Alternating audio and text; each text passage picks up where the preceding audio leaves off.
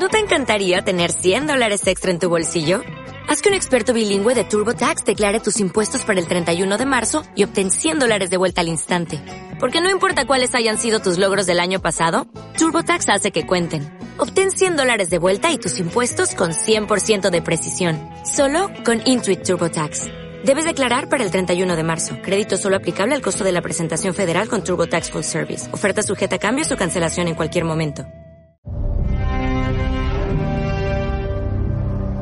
Bienvenidos a Ópera Prima, el podcast donde hacemos críticas de cine, series, artistas y mucho más. Mi nombre es María José Soto. Yo soy Tania Castellanos. Y yo, Adriel Granados. La crítica de hoy es sobre El Joker, de Top Phillips, estrenada el pasado 4 de octubre.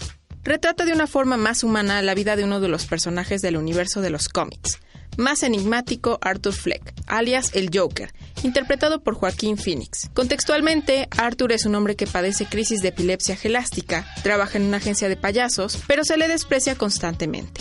Vive en una incesante dependencia con su madre enferma, y a través de 123 minutos vamos observando como espectadores cómo Arthur Fleck se desvirtúa para convertirse en el Guasón o el Joker.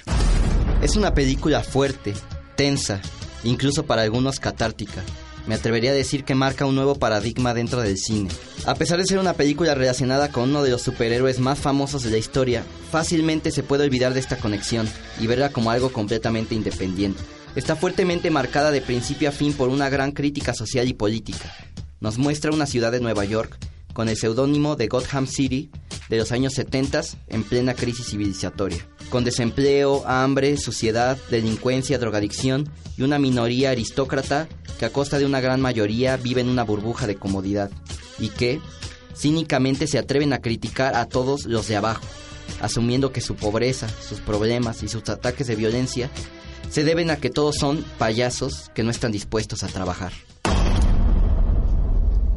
Respecto a la utilización de un discurso con tinte político, pareciera que el papel del Joker anterior queda justificado por completo al lanzar la explicación de su actual demencia. Creo que se pudo explotar un poco más su personalidad de hartazgo, ya que se había justificado su cambio radical en la cinta, porque terminó encabezando un movimiento tras decir un par de palabras en el show. Al igual que ustedes, considero que si bien el guion de la película toca el tema político y social, mucho ayuda a la actuación de Joaquín Phoenix en la película, pues es destacado el control de su corporalidad, su tono de voz, sus gesticulaciones y su forma tan peculiar de bailar, creando bellos momentos de videodanza. Se dice que se inspiró en Ray Bolger, un actor de los años 40, y junto con su coreógrafo Michael Arnon definieron su baile tan icónico. Me parece que la dirección de arte de la película fue bastante acertada para representar el entorno marginal en el que se desenvuelve la sociedad estadounidense de los años 70. A comparación de otras interpretaciones del Joker, tenemos un notable cambio en la teatralidad del actor, Joaquín Phoenix, que se mete también en el papel de una persona con trastorno mental que no encaja en una sociedad que ha normalizado el comportamiento de lo que está bien y lo que está mal.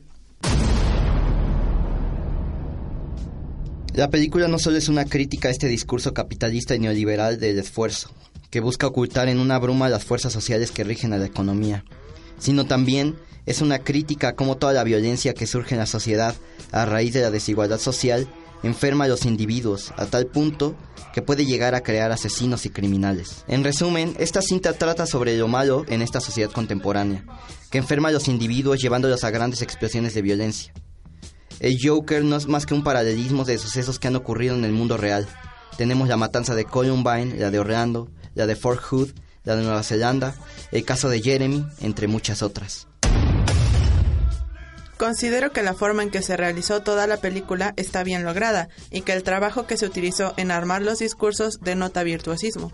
Sin embargo, no puedo decir que es una película completamente de mi agrado, ya que la profundidad se sentía algo perdida en la segunda mitad. Creo que esto fue más por el tiempo que por el diseño de producción, pero en general admito que es la mejor de las que tiene DC en su repertorio.